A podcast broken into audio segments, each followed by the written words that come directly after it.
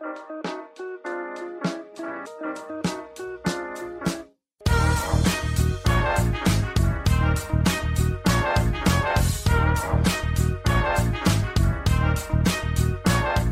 und herzlich willkommen, wir sind die Fotologen. Mein Name ist Thomas Jones und in Rating grüße ich den Falk Frasser. Hallo Falk. Schönen guten Morgen, Thomas Jones. Guten Morgen. Falk, wir müssen reden über ja, dieses guten Morgen. also wir müssen reden, weil heute Freitag ist, äh, steht nicht im Terminplan, dann muss man es auch machen. Ähm, und über guten Morgen müssen wir reden. Wir haben nicht beide festgestellt, dass wir äh, morgenmuffelig sind und Probleme haben, morgens irgendwie in Fahrt zu kommen. Ähm, ich behaupte, das liegt hauptsächlich daran, dass es Winter geworden ist. Hast du noch eine andere Erklärung dafür?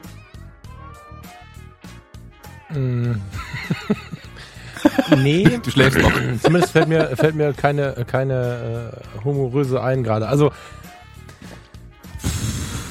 es fühlt sich tatsächlich an, wenn wir um 7.30 Uhr uns zur Aufnahme treffen, als wäre es 5.30 Uhr. Jetzt ist aber sowieso so, dass wir da ein Gefälle drin haben. Also es ist ja so, dass wenn ich gerade versuche, die Kaffeemaschine zu finden, auch im Sommer, du mir schon zehnmal geschrieben hast, dass du schon lange wach bist und wir auch gerne früher anfangen können. Insofern vermute ich, ist das äh, Ding, also ich glaube, das Ding hat zwischen uns noch ein Gefälle. Also ich vermute, dass es bei mir noch ein bisschen potenziert ist, hochpotenziert ist und ja, ich finde tatsächlich gerade schwer aus dem Bett zu kommen nicht, dass ich bis 11 Uhr schlafe oder so, aber also haben wir es irgendwie auch. Boah, heute fange ich früh an, ich habe den Zettel voll und irgendwie so 8.40 Uhr dachte ich, ah, aus dem Fenster geguckt. ja, und dann ein Kaffee und noch ein Brötchen und ah, also im Moment ist es schwer, auf jeden Fall, ja. Ich finde, das Aufstehen finde ich eigentlich gar nicht schwer. Das geht eigentlich von allein, mehr oder weniger. Ich finde, das Problem ist wirklich morgens irgendwas erledigt zu bekommen. Also normalerweise mache ich, meine Tageseinteilung sieht da so aus, dass ich versuche morgens als erstes vor allem oder gleich die Dinge wegzuhauen, ähm, auf die ich abends keine Lust mehr haben würde. So nach dem Motto, ah, das kann ich auch noch morgen machen. Die Dinge immer morgens gleich erledigen, also Buchhaltung, irgendwie E-Mails wegbearbeiten und Kram und Gedöns halt irgendwie, das irgendwie muss, aber keinen Spaß macht. Und ich finde es gerade unfassbar schwer, mich vormittags ähm, zu motivieren, irgendwas zu machen. Nachmittags ist dann mhm. normal und das Schlimme ist, ich habe gerade abends wieder voll Bock zu arbeiten. Also du könntest mich hier gerade abends um elf an den Rechner setzen und denke ich mir, da gehen noch drei Stunden. Ähm, und da bin ich auch richtig produktiv gerade wieder. Das, das fühlt sich so ein bisschen an wie in meiner Jugendzeit eher. Also morgens irgendwie halb Zombie und nachts dann yeah Sachen machen. Das hat irgendwie so im letzten ja. Monat irgendwie umgeschlagen. Ja, ist aber nur, nur von der Situation her hier ein bisschen anders. Farina hatte Urlaub und mir waren äh, die Abende halt irgendwie wichtig und das morgens nicht so na, das stimmt auch nicht, dass nichts funktioniert hat. Das ist Quatsch. Ich habe einfach nur länger gebraucht. Also ich habe ja durch deine harte Schule tatsächlich gelernt, dass man, dass der, der Mensch kann um 7.15 Uhr aufstehen. Ja, das geht, geht. tatsächlich. Das war, das war, mir nicht klar, das kann der Biologisch Mensch. Biologisch also, möglich heißt Habe ich, genau, habe ich jetzt, ich meine, gut, im Rettungsdienst bin ich um 5 Uhr aufgestanden und äh, vorher am Flughafen um 4.30 Uhr. Also ich weiß schon, was das heißt, aber genau aus dem Grund vermeide ich ja eigentlich solche äh, extrem krassen Uhrzeiten. Aber wenn ich halbwegs entspannt um 11, halb 12 im Bett liege, dann ist äh, 7 Uhr irgendwas kein Problem. In den letzten Tagen schon, aber mir war auch wichtig, dass wir abends einfach mal nichts machen. Also ich habe in den letzten Wochen aufgrund einer großen Änderung im nächsten Jahr, Teaser, ähm, habe ich schon den Zettel so vollgeräumt, dass ich wahrscheinlich so voll wie du ihn hast. So, das ist, das kann ich einfach nicht. Und das will ich auch nicht und da weigere ich mich auch. und aus dem Grund habe ich ähm, die Abende irgendwie wichtig und frei gehalten. Haben wir so einen Scheiß gemacht wie wir kochen war's oder äh, wir haben so eine neue neue Netflix-Serie für uns entdeckt, die wir dann jetzt gerade mal durchgucken und so. Und dadurch, dass dann am Abend quasi so ab 20 Uhr spätestens die Zeit rum war, habe ich dann manchmal noch so bis 19.30, 1945 was gemacht. Ja, naja, mal abwarten, was in den nächsten Wochen passiert. Also ich stelle jedenfalls fest, dass wir nochmal über 7.30 Uhr sprechen müssen, weil ich fühle mich gerade ziemlich äh, zombieistisch. Nee, ich muss sagen, tatsächlich, das finde ich eigentlich ganz gut, weil dann bin ich, ich tatsächlich schon in Fahrt. Also A, ist es gut, wenn morgens was erledigt ist ähm, und ich danach dann auch wirklich, also tatsächlich, tatsächlich Ach so, du meinst, äh, ich am ehesten das Gefühl habe, in Fahrt zu kommen irgendwie und dranbleiben kann dann voll.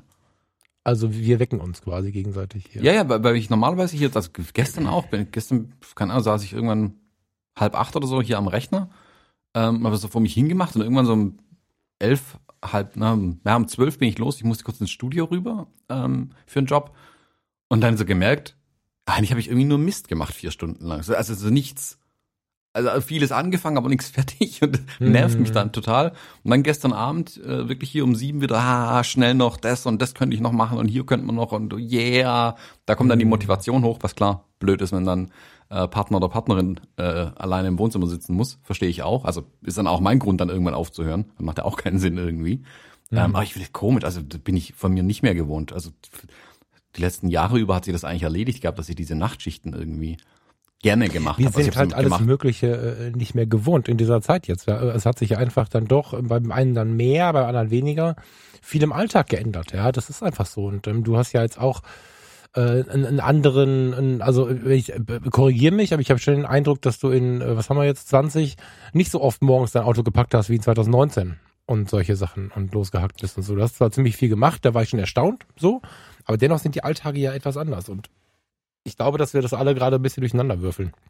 Hm. Und ähm, ja, dadurch verzerrt sich das nochmal. Ich höre das auch viel. Also äh, morgens, ich habe immer das Gefühl, wenn ich da mit den Hunden draußen bin, entweder ist es keiner draußen weil durch diese Homeoffice-Kiste, ich weiß nicht, wie es bei euch ist, aber bei uns sind viele auch über den Sommer im Homeoffice geblieben. Also wir haben hier gerade auch in manchen Bürogebäuden, die wir haben eh zu viele Bürogebäude, weil wir in irgendeinem Wahn vor 10, 15, 20 Jahren zu viele gebaut haben.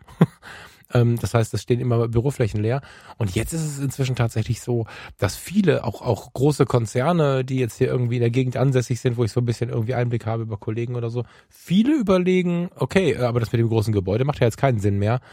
Und das heißt, wenn ich morgens die Hunderunde drehe, gerade so hier im Wohngebiet, wo, wo mehr Einfamilienhäuser stehen als irgendwelche großen Blöcke, da ist ziemlich verschlafen. Also die Leute, mhm. du siehst mal so hinter der Küche irgendwie irgendwen in der Kaffeemaschine stehen, sich durch die Haare ziehen irgendwie um 8.30 Uhr und der eine oder andere ist im Hund draußen und die Homeofficer erkennst du auch, die haben alle einen Jogginganzug an und ein Hemd, wenn die im Hund draußen sind morgens.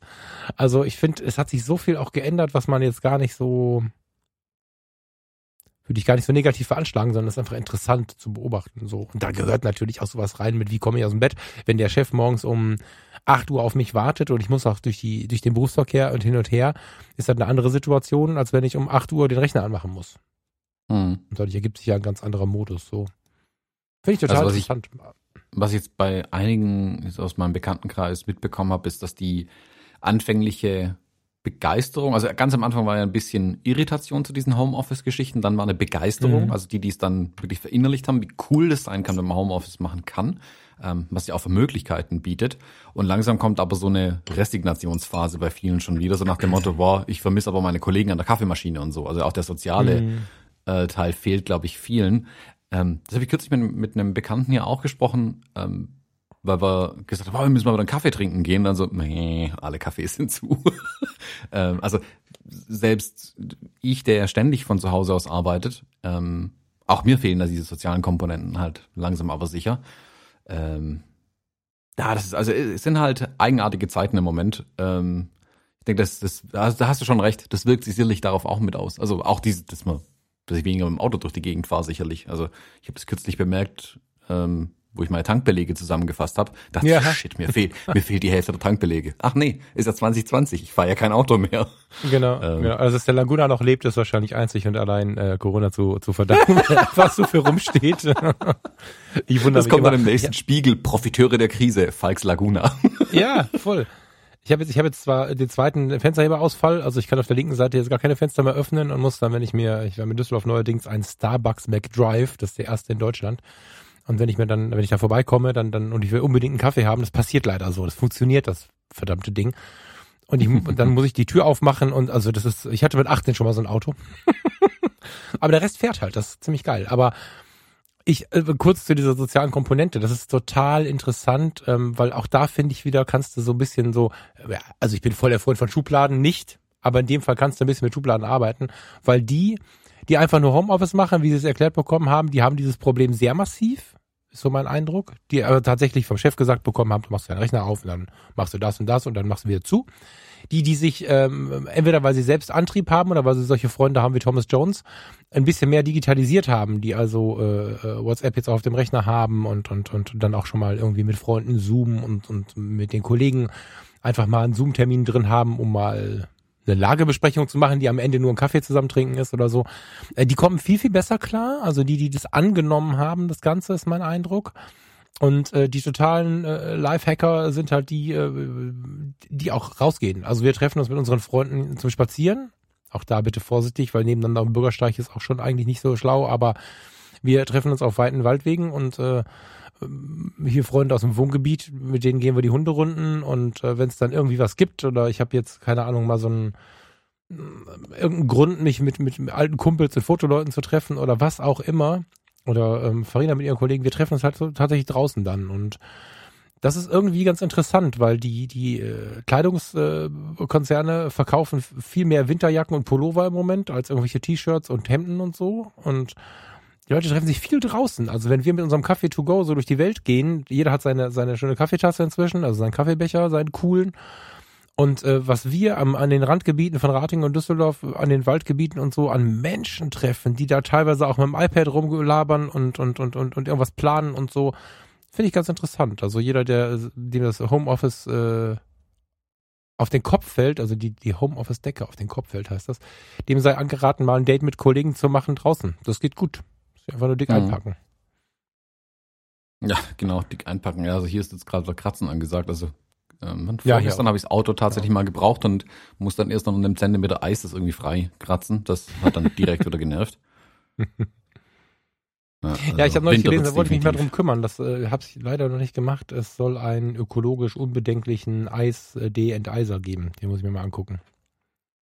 Mhm. Das ist ja so ein, so ein Sprüh.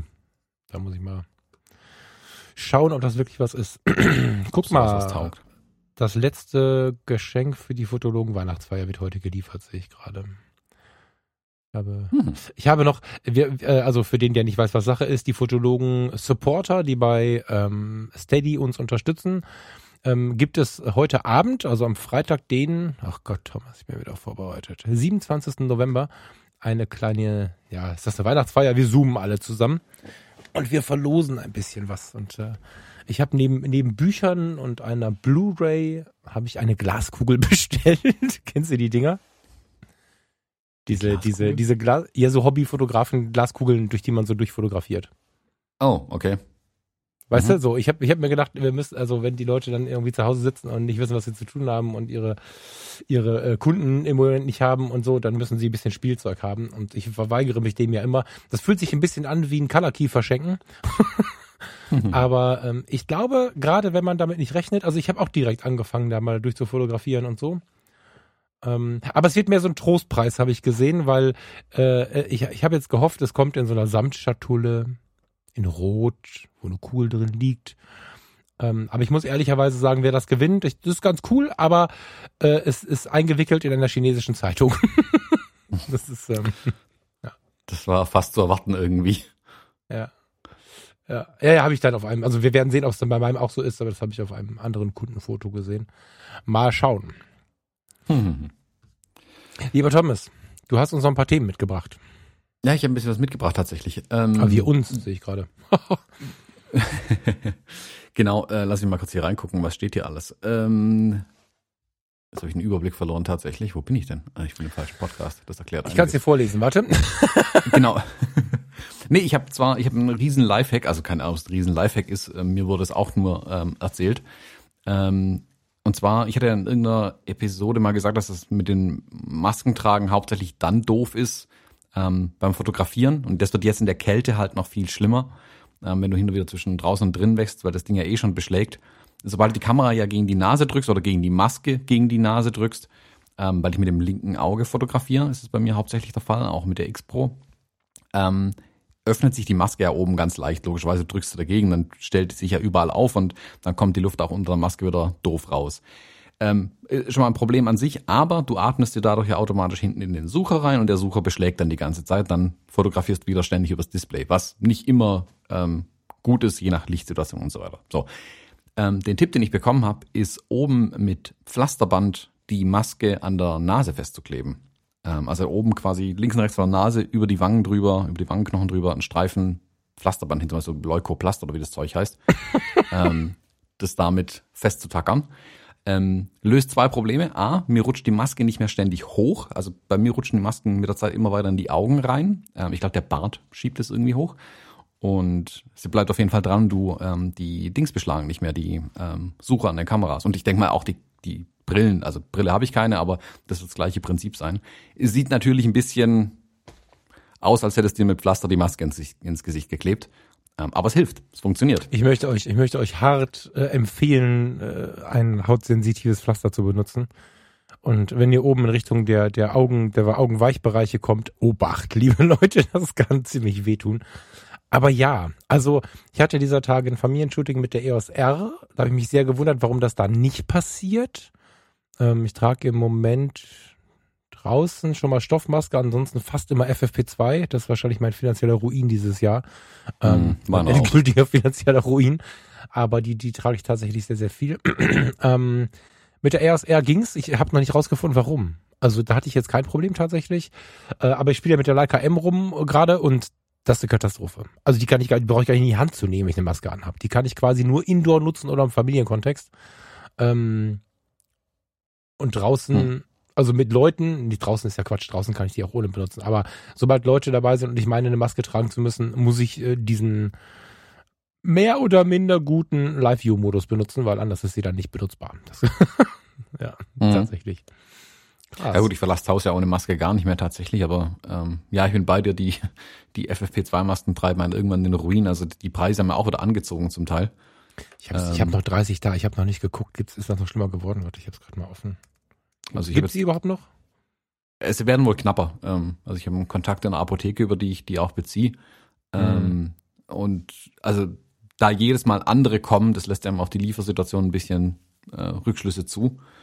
Ähm, Jetzt habe ich mir aber auch nochmal einen ganzen Stapel geholt tatsächlich. Ich bin mal gespannt, ob das Finanzamt das als Geschäftsausgabe akzeptiert.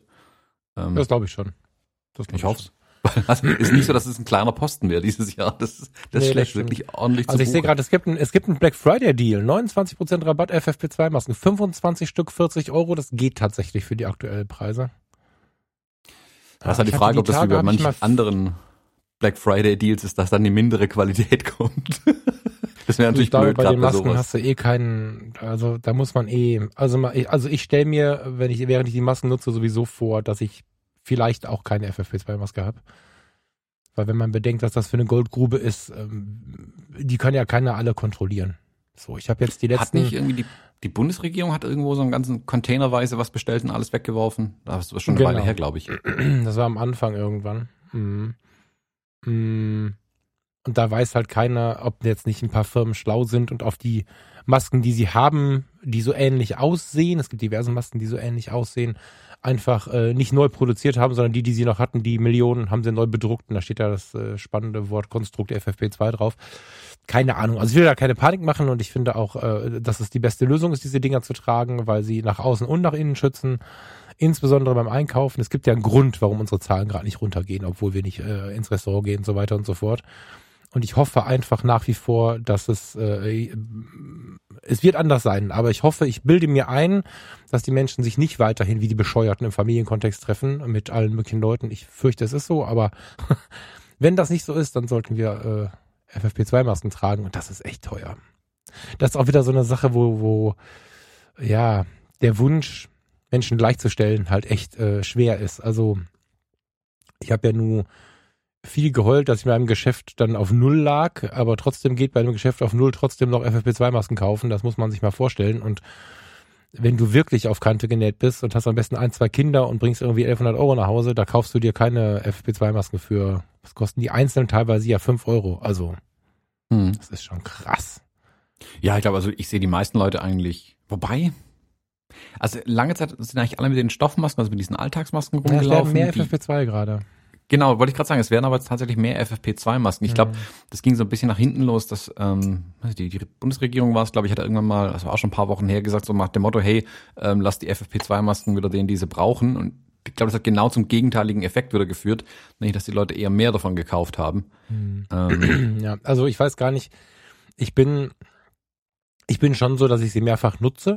Ne? Also ähm, mit Vorsicht natürlich und äh, da muss man halt auch ein bisschen was wissen, dass man, wenn man das Gefühl hat, man könnte jemandem begegnet sein auf die Nähe, dass man die dann anders auszieht, als wenn man da völlig entspannt wäre und so. Also muss man ein bisschen aufpassen. Aber im Großen und Ganzen nutze ich nutze ich die schon mehrfach. Also des Preises wegen, weil ich einfach glaube, eine mehrfach genutzte FFP2 ist immer noch besser als ein Stofflappen. So. Ne? Und mhm. beim Einkaufen, ich weiß nicht, äh, ich habe ein, ein, ich habe die Hände, äh, wie heißt das? Also ich habe ein, ein, ein, ein Dankeszeichen in den Himmel ge, ge, gehalten, als ich jetzt gehört habe, dass sie die ähm, Anzahl der Leute im Geschäft halt reduzieren, weil in den letzten Wochen, wir haben echt überlegt, was wir machen sollen. Also leider hat dieser Rewe-Einkaufsservice immer nur schlecht funktioniert. Die waren nicht auf Zack, das ist extrem traurig. Picknick fährt bei uns nicht, ähm, die ja das Ruhrgebiet so beliefern. Und äh, die Aldi-Märkte sind hier äh, meines Erachtens gerade nicht betretbar, obwohl sie fast alle renoviert sind. Wir haben jetzt überall diesen Hightech-Aldi und so, aber die Leute, ich weiß nicht, was mit den Menschen los ist, die halten keinen halben Meter Abstand. Du musst ständig einen Einkaufswagen hinter dir halten, damit dir keiner in den Nacken atmet. Ähm, wir haben einen Edeka-Markt, da geht's, weil der so riesig ist, da kann man ganz gut ausweichen. Aber da bezahlst du für einen Wocheneinkauf auch 130 Euro im Vergleich zu 70 bei Aldi. Und ähm, puh, also da bin ich tatsächlich ganz froh und einkaufen geht tatsächlich. Also ich muss gestehen, ich sehe da so ein bisschen behindert aus. Ich habe sogar FFP2-Stoff drüber. Also ich bin dann äh, doppelt. Was übrigens auch nicht anstrengender ist, äh, um mal äh, allen eine Konter zu geben, die meinen, sie müssen ersticken, wenn sie eine Maske tragen. Zwei geht auch. Hm. Ja. ja, geht ohne Probleme sogar im Zweifelsfall. ja. Ja. Ja, also ich Aber Dinge auch. wir hatten gerade irgendwie dieses in die Kamera atmen und so. Ähm, mit einem Satz würde ich da gerne kurz drauf eingehen, das ist mich total spannend. Ich habe ja gerade gesagt, bei der Leica kann man äh, ohne Maske nicht fotografieren.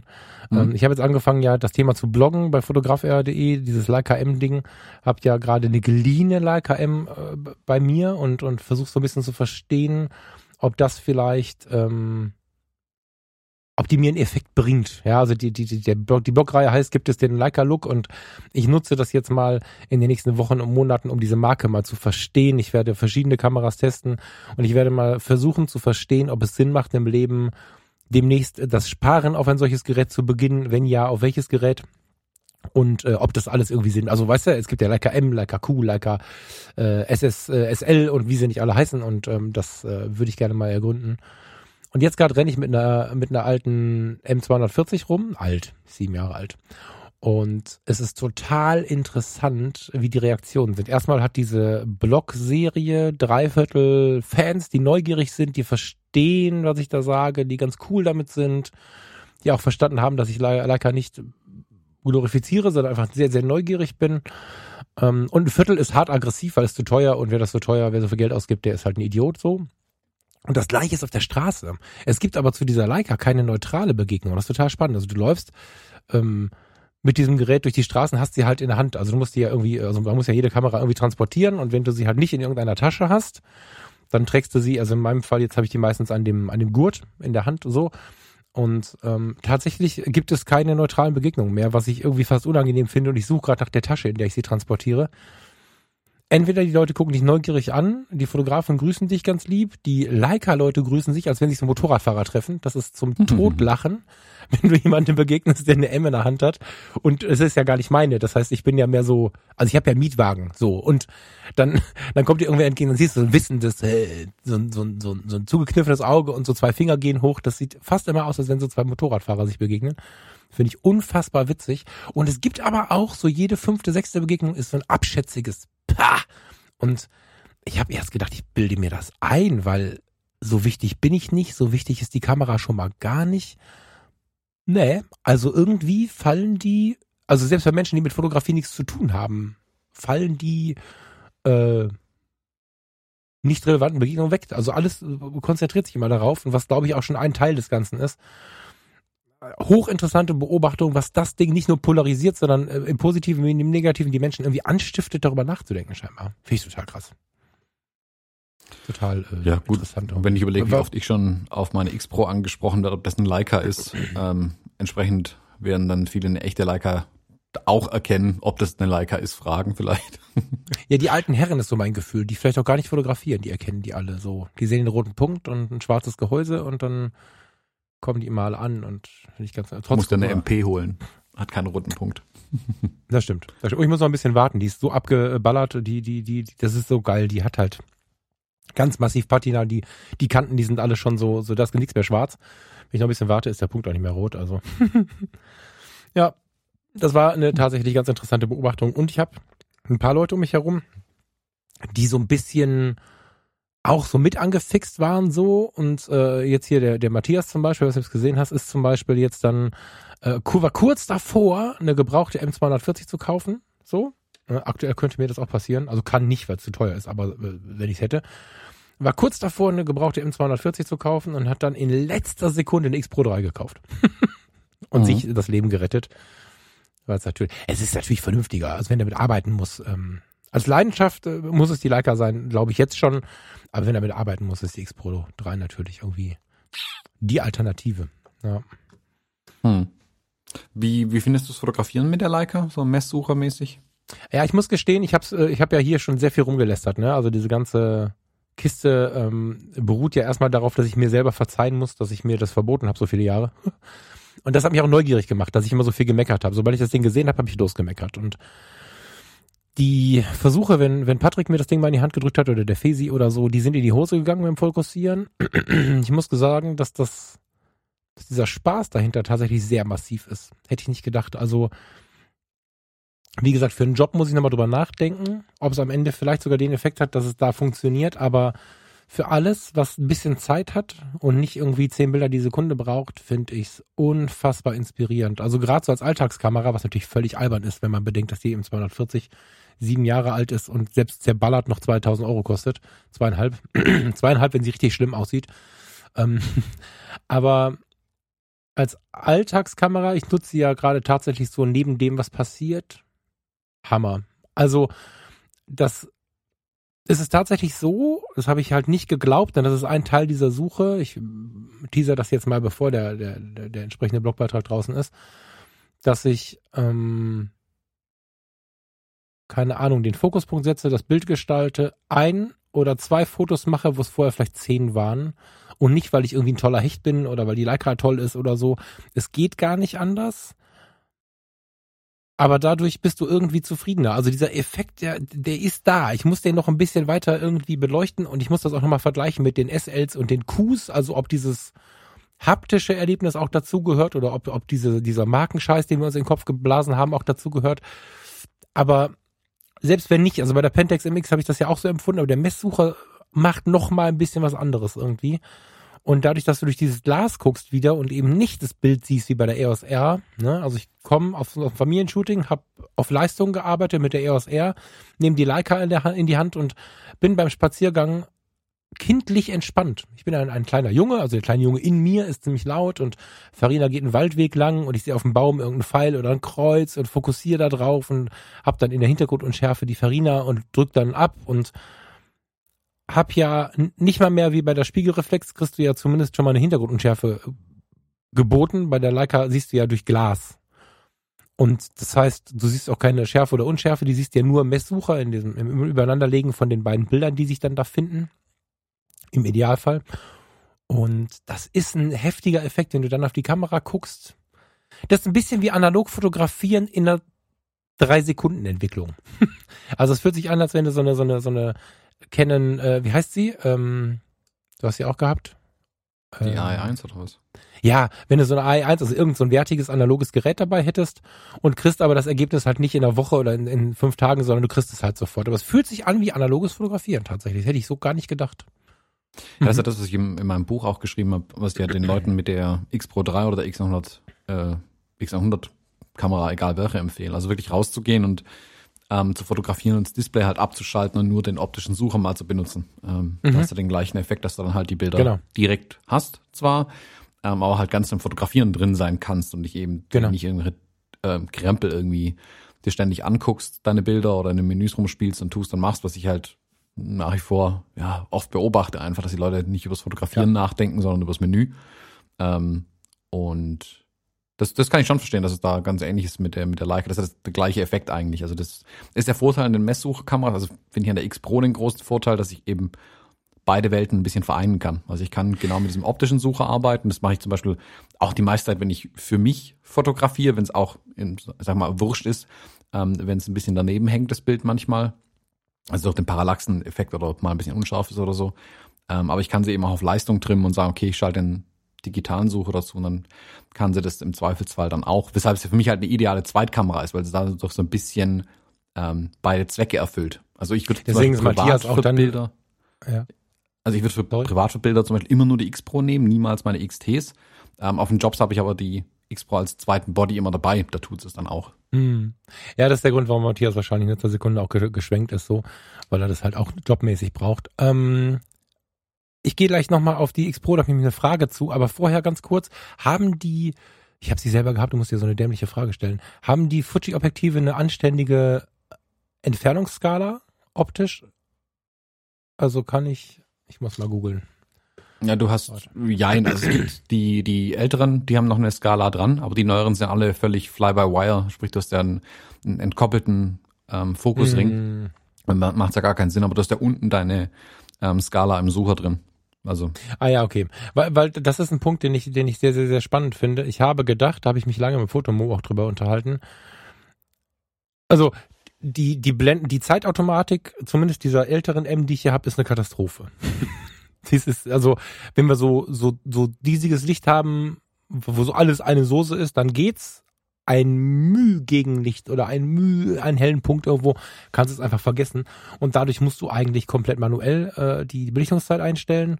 Und was ich dabei spannend finde, war, ich habe mir eingebildet von der Pentax MX und was ich so an analogen Kameras nutze, dass ich das mal eben so aus dem Auge einschätzen kann. Ich muss aber auch gestehen, ich habe den, den, den, den Tricks immer drin und der Tricks 400 ist ein Film, der verzeiht ja ungefähr alles. So, das heißt, ich stelle bei der Leica fest, na, so richtig gut bin ich dann doch nicht, da verschätze ich mich dann doch öfter. Die zeigt mich also, die bringt mich also auf den Boden der Tatsachen zurück, was die Einschätzung von, von, von Licht und Situation angeht. Da muss ich, äh, da merke ich, dass ich jetzt besser werde, weil ich da wieder viel mehr üben muss, weil die digitalen Fotokameras, insbesondere die, die Messsucherkameras, Quatsch, die äh, spiegellosen Kameras mich da echt so ein bisschen weggeführt haben. Und was ich richtig spannend finde, ist die Nutzung des Objektivs. Ne, also da ist jetzt dieses King of Bokeh drauf für die Leica-Fans. Das ist so ein 35 mm f2. Angeblich das Bokeh besonders schön. Ich, kann ich noch nicht so genau sagen. Es ist ein schönes Bokeh, aber hm. und äh, da hast du bei Leica ja äh, immer unten so ein Ding, wo der Finger reinpasst. Kennst du das? Also du drehst nicht am Ring, sondern du hast unten diesen Finger einstell. Und unendlich ist unendlich. Das ist ja bei, bei anderen äh, Herstellern manchmal nicht so. Das heißt, äh, wenn du eine gewisse Metermarke überschritten hast, hämmerst es nach rechts und kannst halt draufhalten. So, das ist äh, interessant, weil du dich um die Schärfe nicht kümmern musst. Und die Voreinstellung der Schärfe. Also du benutzt das Objektiv viel bewusster. Also wenn ich weiß, ich gehe jetzt auf irgendeinen Menschen los, ähm, keine Ahnung, zum Beispiel auf Farina oder auf die Hunde oder was, und ich weiß, ich gehe einen Meter ran, dann weiß ich, in welcher Fingerstellung jetzt schon das Objektiv stehen muss, um bei einem Meter zu sein. Und wenn ich dann durchgucke, muss ich nur noch eine halbe Sekunde fein justieren und drück dann halt ab. Und in kürzester Zeit hast du es drauf. Die erstmal kennst du die Schärfen, Tiefen, die Tiefe der Schärfe, die deine, dein Objektiv gerade bietet. Das lernst du sehr schnell. Also bei welcher Blende habe ich wie viel Raum der scharf ist und so. Und in welcher Entfernung. Und damit ist es nicht so, dass du jedes Mal rumrührst und, und völlig planlos nach dem Fokuspunkt suchst, sondern du gehst auf irgendwas zu und man hat ja eine Idee, auf welche Entfernung man das jetzt fotografieren möchte. Und ganz automatisch drehst du mit deinem Finger das Objektiv schon so ungefähr in die Richtung äh, dieser Entfernung. Und das geht nach wenigen Tagen, die ich wirklich, ich habe noch kein Shooting gemacht in dem Sinne, dass ich jetzt mich irgendwie mit irgendwem getroffen hätte oder irgendwas. Und nach wenigen Tagen merke ich, ich komme am Objekt an, das ich fotografieren möchte und habe mit dem Finger schon die Entfernungsskala eingestellt. Das sind so Sachen zum Thema achtsam oder wach oder aufmerksam fotografieren.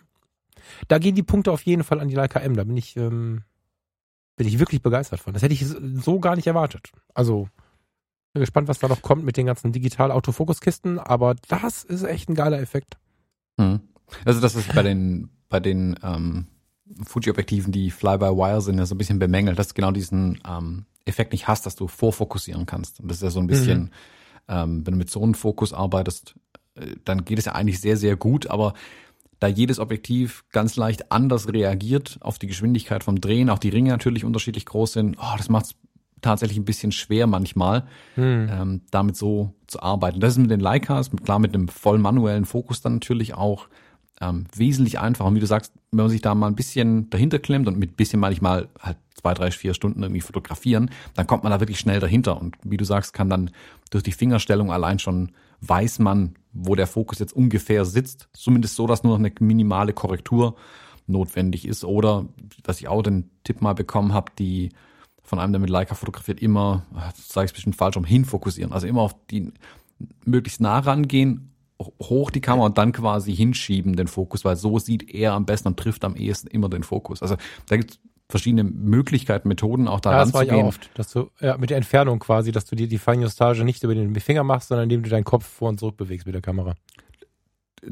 Ja, zum Beispiel genau halt dann quasi den Fokus hinschiebt. Also du, du stellst quasi auf die Naheinstellgrenze, wenn du die Kamera oben hast und ziehst den Fokus zur Person hin. Und dann ist viel mhm. einfacher, als wenn du mal davor oder mal dahinter bist. Also auch da ist einfach ähm, Muscle Memory. Ich glaube, du, du lernst mit also, der Zeit genau, wie weit ja. du den Finger schieben musst, auf welche Entfernung dann, wenn du es immer gleich machst einfach. Ähm, und dann ja, trifft man mit, natürlich ja. trifft man mit einer Leica auch den Fokus. Also das wäre völliger Humbug, äh, wenn das nicht gehen würde, auch wenn das manche gerne mal behaupten. Ähm, aber ja, das, das wird mich tatsächlich, also boah, voll mechanische Objektive, also die manuell ähm, mechanisch fokussieren, komplett auch, haben schon ihren Reiz tatsächlich. Ähm, sie müssen aber mhm. halt gut sein. Also ich habe jetzt hier gerade so ein Per-Gear ähm, Objektiv, eine von meinen Fujifilm-Kameras. Da stimmt halt leider nichts an dem Objektiv. Also ne, das kann man jetzt nicht irgendwie guten Gewissens dem Anfänger in die Hand drücken und sagen, guck mal, mit dem kannst du voll geil fotografieren lernen, weil alles ist manuell und so. Ähm, es stimmt weder die Blendenangabe, noch macht der Fokusring, was er soll. Das ist halt einfach Quatsch, das Ding. Ähm, pff, das ist so ein bisschen, ja, deswegen, ja also mh. das kostet halt schon ein bisschen Geld so ein und dann bist halt bei einer Leica ja. irgendwann. Ich habe ich hab gleich äh, auf jeden Fall noch die Frage zu X Pro, aber da muss ich mal kurz darauf eingehen, dass, dass diese Objektive, dass, dass, da lernt man es erst zu schätzen. Ne? Ich meine, ich bin, ich bleibe ein Fan vom 50 mm 1.8 bei Canon, weil es einfach zweistellig kostet und geilste Fotos macht. Aber wenn du da versuchen würdest, mit dem Blick auf die Entfernungsskala zu arbeiten, das ist halt, das funktioniert nur halb so gut und spätestens wenn du Richtung unendlich kommst, stellst du fest, dass auch das nicht funktioniert das ist bei extrem vielen Objektiven so, weil da aber auch nicht mehr die Leistung reingehen muss, weil der Autofokus das ja für, ich weiß gar nicht, was würdest du schätzen, 98 Prozent der Kunden oder so übernimmt. Also für eine riesige mhm. Anzahl, denke ich. Und ähm, erstmal, dass die irgendwie Objektive fertigen, die nach 50 und 70 Jahren noch funktionieren und zwar auf dem Punkt, finde ich extrem crazy. das ist einfach für mich eine Zahl, wo ich denke, what the fuck? Und dass sie so präzise sind. Also wenn ich da auf einen Meter das Ding voreinstelle oder oder auch, ähm, also du kannst dich darauf verlassen, das finde ich schon heftig. Also klar kann so ein Objektiv mal verstellt sein oder so, aber ähm, das ähm, ist ein das ist eine Erfahrung. Ich habe nur ein Objektiv gerade dran. Ich werde mir noch mal ein, zwei andere zum Testen irgendwie besorgen, aber wow, Chapeau. Also das ist schon was, was funktioniert. Dann, äh, das merke ich jetzt schon, kommt aber auch ein Verständnis, also wenn man es nutzt, kommt ein Verständnis für die Preise auf. Nicht bis in die Gänze, gibt da, ne, also die aktuelle M10R kostet 8000 Euro, 7900 irgendwas. Da ist schon schwierig mit dem Verständnis, aber im Großen und Ganzen versteht man schon, warum der Scheiß auch viel Geld kosten muss. Aber X Pro, ähm, ich habe die ja nur einmal bei dir in der Hand gehabt und dann nicht probiert. Ähm, probiert. Hm. Ähm, wenn ich durch den Sucher gucke, hab einen Messsucher habe ich nicht, ne? Sondern ich nee. habe ein Glas, was mir eine Scharfhilfe, was, also erzähl mal, wie bringen wir uns mal mit rein, was die X Pro dir zeigt, wenn du nicht den den Monitor anhast. Also wenn du durchs Glas guckst.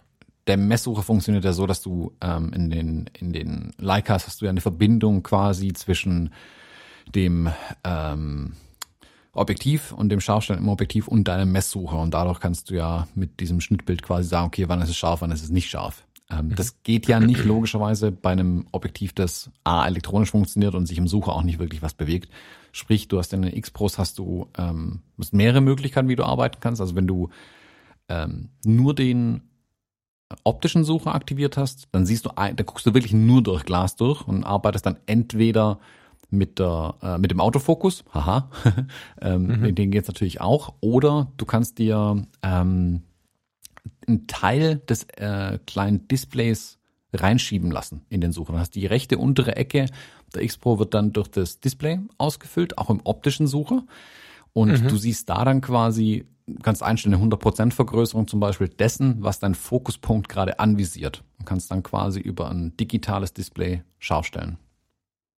Also im Prinzip wie der Live-View von der Leica auch funktioniert. Der, der, der, ich weiß nicht, ob du schon mal gesehen hast. Entweder hinten auf dem Display oder wenn du dir oben drauf, ähm, gibt ja so ein, so ein kleines Modul, was du aufstecken kannst. Das habe ich den, Visoflex heißt der genau. Dann hast du im Prinzip aus, aus einer Leica M eine Spiegellose gemacht, weil dann gibt er dir in den, in den Monitor, durch den du auch durchguckst, der steckt oben im Blitzschuh, gibt er dir ähm, so eine so eine so eine 100% Vergrößerung, die du dann auf die du scharf stellst. Ja. Na, nee, nicht ganz. Du hast, du hast beides. Du hast den optischen so, du guckst immer noch durch das Glas durch. Du siehst die Welt durchs Glas.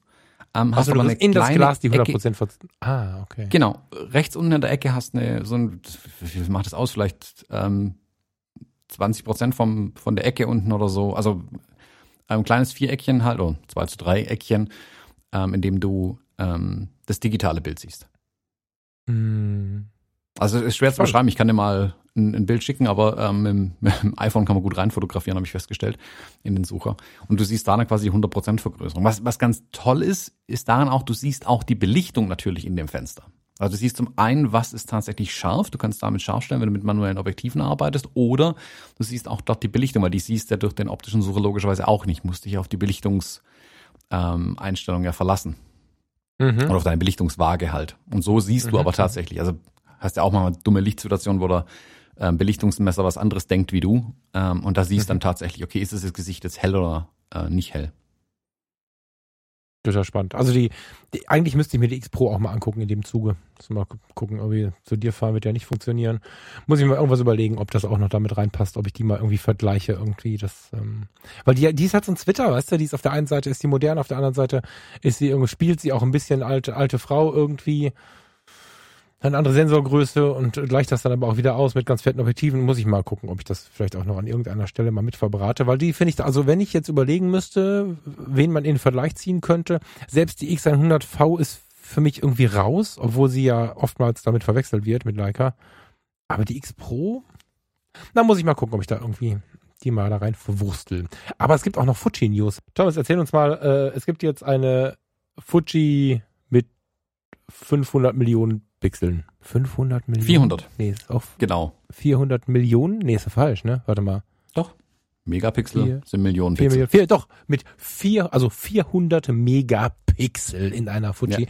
Gehen wir mal von der alten Leica, die bei ISO 1600 stirbt, zu, zu dieser Marke. Was, was, was? Also ich habe es gelesen, aber erklär uns das mal. Du bist hier unser Fuji-Beauftragter.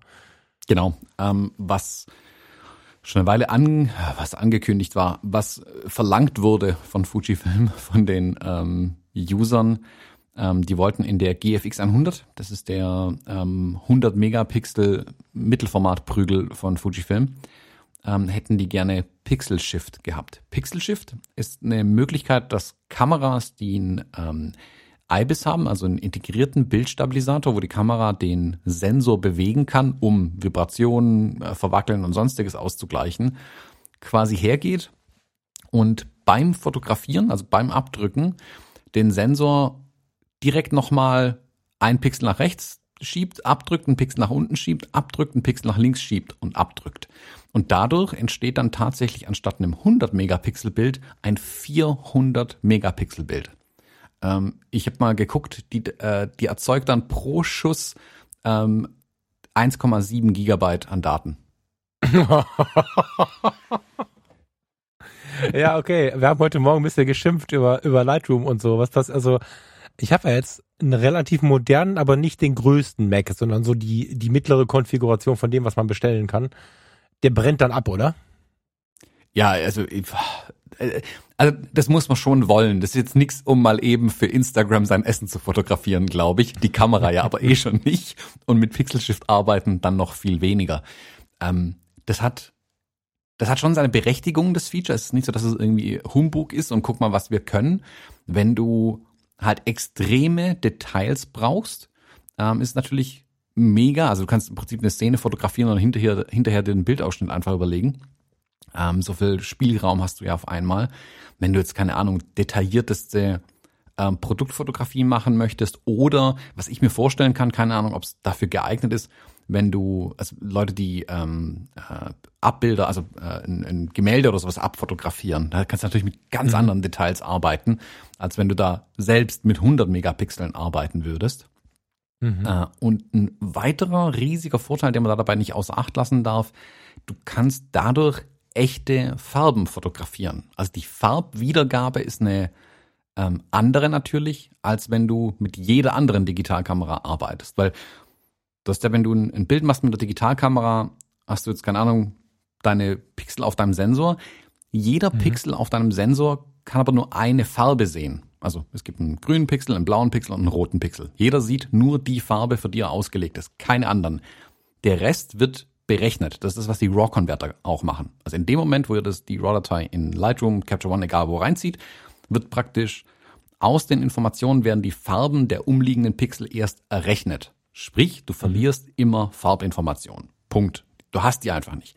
Dadurch, dass du jetzt den, die, deinen Sensor aber einmal kreuz und quer durch die Gegend schiebst, kommt jeder Farbpixel einmal an die gleiche Stelle und kann pro Pixel in der realen Welt, in Anführungszeichen, der da ist, tatsächlich die richtige Farbe aufnehmen. Ähm, das ist natürlich, wenn du im, im Profibereich dann bist, auch da wieder, wir reden dann nicht übers, ähm, über die Katze für Instagram, kannst du natürlich dann mit ganz anderen ähm, äh, Farbrealitäten äh, sag ich mal, spielen, also weil du ganz, äh, ganz andere Farbwiedergabe zum Teil auch einfach hast. Und klar, mit 400 Megapixeln lässt sich natürlich auch entsprechend viel machen, auch bei den RAW-Dateien, die die GFX ja eh schon produziert.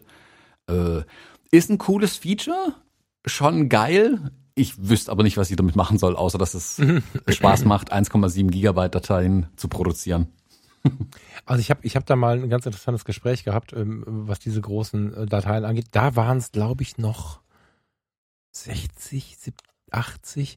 Die erste Hasselblatt, die so wahnsinnig viel hatte. Schon echt ein paar Jahre her. Ähm, ich glaube, ich glaube, es waren damals 60 Megapixel und wir war, wir sind im Jahr, ich habe ich hab noch weiße Sachen angehabt und hatte so ein Auto vor der Tür stehen. Jedenfalls war ich in einer, relativ regelmäßig in einer ähm, radiologischen Praxis und da hing so ein hier Clips of Moher, einmal die Kamera nach rechts geschwenkt oder so, aber da irgendwo in der Gegend ähm, hat jemand ähm, von der Stallküste oben irgendwie so runter fotografiert und da hing ein Druck, jetzt lass mich nicht übertreiben, aber die Deckenhöhe wird so drei Meter gewesen sein. Der wird so, also etwas über zwei Meter war der hoch. Ja, und da wird er so drei Meter breit gewesen sein. Also ein Druck, wo du wirklich denkst, hinter Acrylglas, äh, da kannst du auch ein Auto von kaufen. Und ähm, er hatte äh, auf seinem Schreibtisch relativ, also wenn wir da vorbeigegangen sind, ich brauchte noch irgendwie einen Schein oder wir haben eine kurze Übergabe vom Patienten bekommen oder so, da lagen dann immer so Hasselblatts und Objektive rum und so. Also ich weiß nicht genau, ob der mehr Medizin oder mehr Fotografie gemacht hat in, in seinem Büro, aber es war natürlich neugierig, war ich natürlich neugierig und ich bin immer vor diesem Bild stehen geblieben, weil das so hochauflösend gedruckt war auch, dass du ähm, dich ganz nah an das Bild stellen konntest und da stand noch ein Fischerboot unten rum, so ein Paddelboot, was dann, keine Ahnung, gefühlt eine Daumenlänge lang war und so. Also die Auflösung war Wahnsinn von diesem Teil. Und dann berichtete er, dass er genau dafür äh, seinen Lebenstraum von einem Oldtimer äh, abgegeben hat, um sich eine Kamera zu kaufen. Also er hat einen Oldtimer, den er viele, viele Jahre restauriert hat, hat er verkauft und hat dafür genau eine Kamera bekommen. Ich kenne die Preise von damals nicht. Es waren so 30, 40.000 Euro, nehme ich an. Und hat sich dann davon diese hochauflösende Hasselblatt gekauft und sagt, wenn er in Urlaub fährt, kommt er mit fünf bis zehn Fotos nach Hause und hat dann aber solche, solche Schüsse dabei. Und der verkauft tatsächlich auch immer mal wieder, so unter seinen Kollegen und die Menschen, die er so kennt und so, solche Fotografien, die dann wirklich so hochauflösend gedruckt werden. Wer die wie wo druckt, weiß ich nicht mehr genau, keine Ahnung. Wird es bestimmt Menschen unter den Hörern geben, die das ein bisschen genauer beschreiben können. Aber da habe ich gut verstanden. Also da habe ich zu keiner Zeit daran gezweifelt, warum er das gemacht hat. So, das war wirklich beeindruckend. Ja. Hm. Also in, in der Landschaftsfotografie ist es sicherlich auch ein geiles Feature natürlich. Also da kriegst du natürlich ja. ganz andere Details nochmal einfach raus aus den, aus den Bildern. Ich merke das ja selbst bei den großen Drucken, die ich aus der GFX 50R ziehe. Ähm, mhm. Die hat 50 Megapixel und das ist schon eine Offenbarung eigentlich. Ähm, selbst wenn du so einen Billo-Druck machen lässt, irgendwie 60, 90, siehst du bei der wirklich weit mehr Informationen einfach nochmal in dem Bild, als du es ähm, bei den Bildern von einer 24 Megapixel Kamera siehst. Logischerweise, also ist ja nicht jetzt die große Offenbarung, aber man sieht es dann eben doch nochmal. Und klar, der Sprung zu 100 Megapixeln ist dann natürlich nochmal enorm.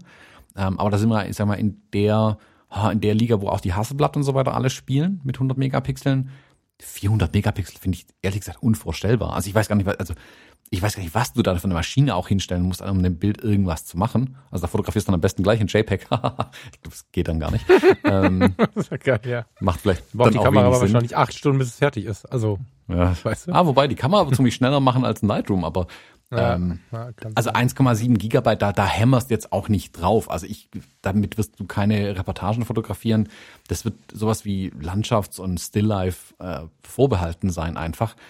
Ähm, aber klar, die Möglichkeit ist halt schon stark. Also, dass das äh, geht. Vor allem, dass sie es jetzt nachgeliefert haben. Die Kamera ist jetzt auch schon ein paar Tage wieder alt, finde ich auch ganz cool eigentlich. Ähm, hätten ja auch eine neue Kamera machen können da dafür. Ähm, also Mhm. geiles Feature. Ich bin echt gespannt. Also ich habe ein, zwei Testbilder jetzt gesehen, die Leute gemacht haben. Äh, schon beeindruckend. Ich hoffe eigentlich drauf, dass ich selbst mal irgendwann eine GFX 100 noch in die Finger krieg. Äh, das will ich auf jeden Fall dann auch mal versuchen.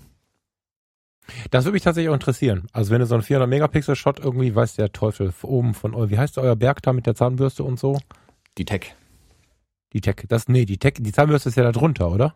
Ja, das ist Hohenwohl. Ja, aber ja, der Berg ist Ich stelle übrigens fest, dass da scheinbar jeden Tag ein Fotograf ist, weil ich jeden Tag auf Instagram irgendwen finde, den ich noch nicht kenne, der da oben fotografiert. das- aber ist einer der Das- ja, Insta-Spots hier. Genau, also das äh, scheint nicht mal mehr was zu sein, was keiner kennt, was ich hier gerade erzähle. äh, jedenfalls, äh, wenn du von da oben, in welche Richtung auch immer, ob das jetzt Richtung Burg oder auch unten eine Zahl runter ist, das ist bestimmt spannend. Also da, da warte ich mit Spannung drauf, dass du das mal machst. Voll gut. Ja, ich glaube, wenn du von da oben runter fotografierst und mein Haus erwischt und den richtigen Winkel hast, kannst du auf meinem Router vermutlich den WLAN-Schlüssel lesen. Ähm, Kannst du von da aus das Haus sehen? nee. nee, nicht ganz, glaube ich. Also Oder? ich, da, Doch, ich glaube, das Dach müsste auf jeden Fall sichtbar sein. Also ich sehe die? Tech. Ja, wir haben aber, wir sind ja hinten, wir haben, also unser Hof ist ja hinten ein bisschen durch Bäume voll. Aber theoretisch müssten wir zur Tech eigentlich hochsehen können. ach, Ja, spannend. und die Okay. entsprechende Höhe hat. Ich guck nachher mal. Okay. Guck mal nach. Das liefern wir nach, also den WLAN-Schlüssel. Ähm, Thomas, du bist ja, du bist ja so, du hast ja schon so deine Meinung äh, zum Thema Konsum und deswegen würde ich äh, zum kurz vorm Ende nochmal fragen, was du so vom Black Friday hältst und was du alles gekauft hast. Nichts. Kann ich auf beide Fragen antworten. ähm, ich hab, ich halte nichts von Black Friday und ich habe nichts gekauft. Also äh, muss man korrigieren. Ich halte nichts von dem Massenphänomen, wie die Bekloppten an Black Friday Scheiße zu kaufen, die man nicht braucht eigentlich, nur weil sie billig ist. Ähm, Was natürlich cool ist, wenn du irgendwo ein Schnäppchen machen kannst von Sachen, die du eh schon lange haben wolltest oder so ein paar Euro sparen kannst. Es hilft natürlich auch, ähm, wenn die kleinen Stores da mitmachen und einfach auch ein bisschen was ähm, sich von der Konsumbegeisterung abschneiden können. Ich für mich, ich weiß nicht, wann ich das letzte Mal bei Black Friday bei irgendwas zugeschlagen habe. Also ich, ich habe es ehrlich gesagt nicht auf dem Radar gehabt, bis es jetzt die Tage überall hochgeploppt ist auf einmal, ähm, dass ich auch auf irgendwas hätte warten können oder so. Ich finde, ich habe jetzt die Tage habe ich irgendein Schild gesehen, Black Week, ähm, bald ist dann Black Month und 2022 wird Black Year und es gibt das ganze, das ganze Jahr die Rabatte. Ich finde es wird auch ein bisschen Stimmt, ja. übertrieben irgendwie. Und was ich halt auch weiß, also weiß, weiß, dass Dinge zum Teil vorproduziert werden für Black Friday. Also wo Mhm. alles, was quasi B-Ware ist, wird so lange im Lager stehen gelassen, bis Black Friday ist und dann geht es in, äh, geht es erst Mhm. raus in den Verkauf. Ja, Gut, ist natürlich ähm, immer noch eine Gelegenheit, was günstig zu erwischen, aber wenn es dann, dann halt einen Tag nach der Garantie wieder kaputt geht, ist auch scheiße. ja, ähm, ja, also ich find's, ha, ich weiß, äh, dass es, es bringt den Händlern was, klar. Wenn da ein bisschen was gekauft wird und man mit ein paar Rabatten irgendwie die Leute anlocken kann, schon alles cool. Für mich ist es, also das, das zieht an mir vorbei, wenn ich ehrlich bin. Es hat, also genau deswegen wollte ich das halt hören. Ähm, Es hat, also es ist halt, das war jetzt schon schön differenziert, mir ist die ganze Diskussion schon wieder viel zu einseitig da draußen. Die einen kaufen wie die Wahnsinnigen, also wirklich wie die Irren. Also habe ich ja auch gesehen, ich habe ja durchaus äh, in den letzten Jahren ein paar Jahre im Einzelhandel verbracht und das ist unfassbar, wie die Leute durch so einen Laden rennen und wenn da ein rotes Black Friday Schild dran ist, dann greifen sie äh, scheinbar blind in irgendeine Kiste und nehmen was mit, wenn da irgendwie eine riesige Zahl drauf steht auf diesen Prozenten. Auf der anderen Seite sehe ich aber auch die, die sagen, das ist alles Lüge, was halt auch natürlich Kappes ist, sondern es gibt äh, wie immer den Weg dazwischen. Und ähm, ich habe gestern auch zwei Sachen geshoppt und es hat sich gelohnt, aber du musst halt für dich gucken, also ich habe darauf gewartet, deswegen so, ich habe sie vernünftigerweise nicht in den Wochen davor gekauft und du musst halt immer mm, abwägen und das finde ich halt total wichtig, dass man das mit ein bisschen Verantwortung macht und dass man nicht anfängt, wie damals bei der Abwrackprämie, äh, äh, sich jedes Jahr einen neuen Fernseher zu kaufen, weil es dann immer mal wieder ein Black Friday Fernseher Duell, äh, wie heißt das, Deal gibt, so. Aber der Weg dazwischen ist halt auch richtig, ne? Also es ist nicht so, als dass es keine Angebote gibt. Das habe ich jetzt ein paar Mal schon wieder in der in der äh, Online-Presse so gelesen, dass ja eh alles Lug und Betrug ist. Das stimmt so nicht. Wer einen neuen Fernseher braucht, der soll gerne mal äh, zu der Zeit gucken. Ja, es werden auch äh, in der B-Ware, weiß ich jetzt nicht, aber in der Fernseherproduktion ist ja so, dass jedes Jahr irgendwie eine neue Serie rauskommt. Manchmal alle zwei Jahre, manchmal alle sechs Monate. Und es kann durchaus sein, dass wenn du jetzt ein, ich bin nicht mehr so richtig up to date, aber wenn du jetzt so 50, 60 Zoll dir kaufst, was inzwischen tatsächlich eine normale Größe ist, was ich erschreckend finde, mein, bei mir 43 Zoll oder so, aber egal, was eine, äh, so, wenn du die jetzt kaufst und bezahlst normalerweise, keine Ahnung, 600 Euro und am Black Friday kriegst du den für 350, dann kannst du das schon machen. Und die äh, Fernseher sind dann oftmals nicht unbedingt B-Ware, sondern sind oftmals so Altserien. Aber bei einer Altserie sprechen wir in 2020 von 2017, 2018. Das sind gute Geräte. So, ne? Das ist einfach dann billig. So. Und ähm, ich habe ja gesehen, wie wahnsinnig die Leute zum Kaufen kommen und wenn du ein bisschen dich informiert hast, was jetzt natürlich wieder Arbeit äh, bedeutet, dann kannst du auch richtig krasse Schnäppchen machen, weil ich habe es live erlebt, äh, mehrfach jetzt. Die Händler verkaufen mitunter, um die Leute in die Läden zu locken, unter Einkaufspreis, was ich schade finde, dass es geht, weil das irgendwie verrückt ist und versuchen dann über Kabel, Anschlusskabel, Servicedienstleistungen und so dann den Deal ins Positive zu ziehen, was auch funktioniert spannenderweise. Wenn du aber weißt, ich brauche den und den Fernseher und ich brauche heute kein Kabel, ich brauche heute keinen, der mir den an die Wand schraubt, dann machst du damit einen mega Deal so. Das ist schon cool, aber das braucht halt Gehirnleistung. da muss ich da echt kümmern. Und ähm, ja, ich, also ich habe mich auch gewundert. Ich habe neulich, ich möchte jetzt hier nie, über niemanden schlecht reden, das ist mir gerade ganz wichtig. Ich habe neulich eine Software gekauft ähm, und habe vor ein paar Wochen und habe weniger bezahlt, als sie jetzt gerade im Black Friday beworben wird. Das ist nicht so cool. Ja, also gerade die Fotografen, es gibt gerade ein paar Softwareangebote im Black Friday. Guck da mal genau hin. Ja, also da habe ich vor ein paar Wochen acht Euro weniger bezahlt. ähm, als jetzt der ja, Super-Deal ist. Das ist. Das meine ich ja. Also das ist auch ein bisschen Verarsche am Volk einfach auch. Also es gibt auch, es gibt ja ein paar so Preistracker-Websites, die die Preise verfolgen. Und da kannst du zum Teil sehen, dass halt in den zwei Monaten vorher der Preis nochmal leicht an, erhöht wird, um ihn dann beim Black Friday quasi weiter zu reduzieren, aber nicht um das, was es dann tatsächlich wäre, weil der Preis ja, die letzten genau. Monate einfach angezogen wurde. Ähm, siehe Möbelindustrie, Streichpreise. Ähm, ja. Von daher ja, muss man vorsichtig sein. Also wie gesagt, die Empfehlung, die ich halt immer sage, nur weil es billig ist, muss man es nicht kaufen. Also jetzt kaufen Sie zwölf VHS-Videorekorder zum Preis von zehn. Geil. Also ich brauche nicht mal ein, weißt du. Also, und die Leute, zum Teil sind sie halt anfällig einfach für sowas. Wenn man halt sieht, boah, 35 Prozent reduziert, brauche ich. Nee, vielleicht nicht. Ja. Also gerade dieses ja. Jahr bin ich halt, was bin ich, empfehle ich eher nochmal extra vorsichtig zu sein. Und ich habe das auch ein paar Leuten so geschrieben, die mich gefragt hatten, hey, ähm, jetzt ist ja gerade schon hier ähm, Cashback-Aktion bei Fujifilm, ob ich irgendwas wüsste, dass zum Black Friday noch ein Extra-Deal kommt, ähm, weil sie sich die dritte Kamera kaufen wollen. Da meinte ich, ganz ehrlich, das Jahr wird noch, oder der Rest vom Jahr wird noch schlimm genug. Nächstes Jahr wissen wir noch nicht, wie es weiterläuft. Vielleicht die paar Euros einfach sparen und keine Kamera kaufen. Also so, wenn es nicht sein muss. Ähm, Wobei das nicht seine Frage war, ne? Also muss man ehrlicherweise mal sagen. Nee, nee, aber, aber ja. im, im also es gab die konkreten Fälle halt, wo jemand wirklich halt so nach dem Motto, oh, ich könnte mir noch eine dritte oder vierte Kamera kaufen. Wozu? Weißt du, halt doch dein Geld beieinander. Also ja, ja. selbst ich also verkaufe ja im Moment. Ja, wenn, wenn das hat, sei es ihm vergönnt, aber ich weiß genau, wo du hin möchtest. Ja, also es gab ein paar Dinge, wo ich mit den Augen gerollt habe. Die äh, Online-Marketer, die irgendwelche Tools nutzen oder kennen, sind gut beraten, jetzt mal zu gucken. Da habe ich auch zugeschlagen. Ich möchte jetzt hier in dem Fall tatsächlich keine Werbung machen, aber die, die äh, sich mit Online-Marketing ein bisschen auseinandersetzen, wissen, was ich meine. Vermutlich.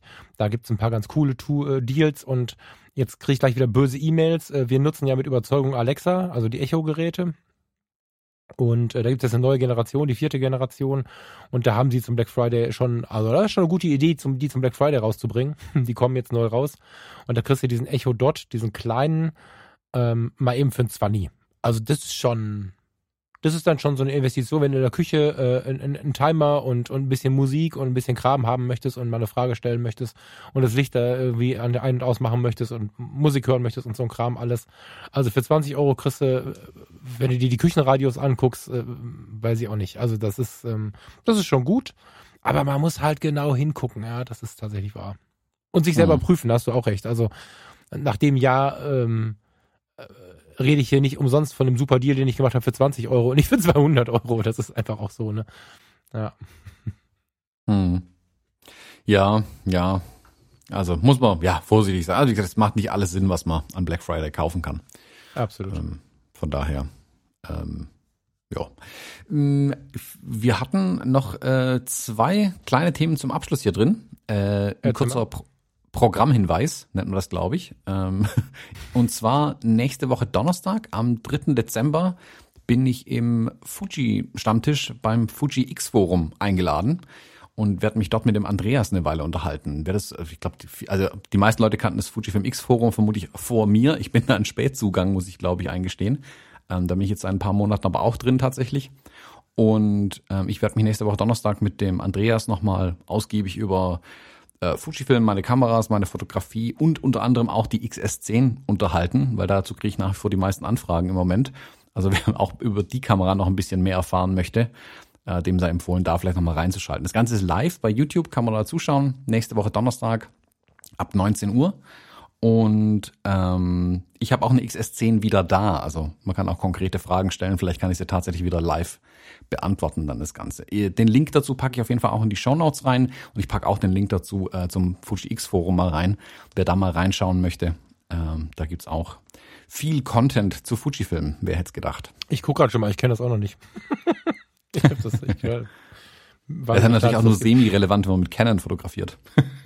ja, ich, ich bin ja trotzdem, äh, also ich bin ja trotzdem irgendwie nah dran und ähm, habe das ja auch genossen und so eine X könnte, ein X100 könnte durchaus im Leben noch mal passieren und so. Ich finde, ich habe im Zuge von Leica auch jetzt mal geguckt, so richtig, ich kann nicht so richtig erkennen, welches Forum mal geil wäre. Also da fehlen mir dann Foren tatsächlich ein bisschen, weil noch weigere ich mich irgendwie die Leica Facebook-Gruppe zu benutzen. Ich gibt, glaube ich, das Leica 11 Forum, aber das ist irgendwie international Deutschsprach. Muss ich mal gucken, weiß ich. Habe ich mich auch noch nicht mit beschäftigt, aber Fuji X Forum kann ich Es gibt nicht. das lcameraforum.com. Äh, das Genau, das, ist ja englische. das, äh, genau.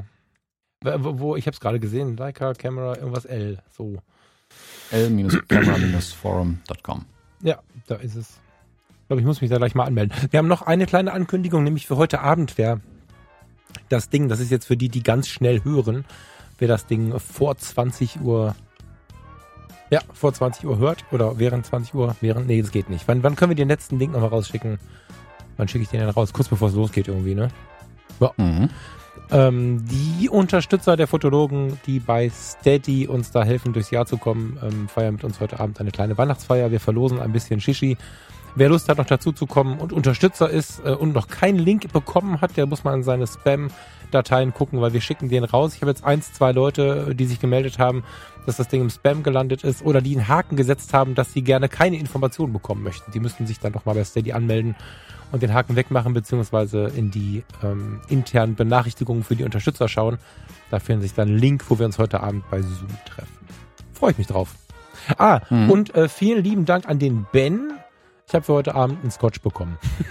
das fand ich sehr, sehr schön. Dankeschön dafür. Und ähm, äh, kurzes Shoutout noch. Irgendwer hat mir eine Platte von Sting geschickt. Ich freue mich da mega drüber. Ich weiß aber nicht, von wem sie kommt. Eine kurze E-Mail würde mich freuen, weil ich liebe es, ein bisschen dankbar zu sein. Und wenn ich nicht weiß, von wem es kommt, ist irgendwie bin ich ein bisschen traurig. Aber danke dafür. Dann würde ich sagen, in diesem Sinne, wir sehen uns ja gleich nochmal und dann heute Abend schon wieder. Und an allen, die zuhören, wir hören uns nächste Woche wieder. Bis dann. Tschüss. Bis dahin. Ciao, ciao.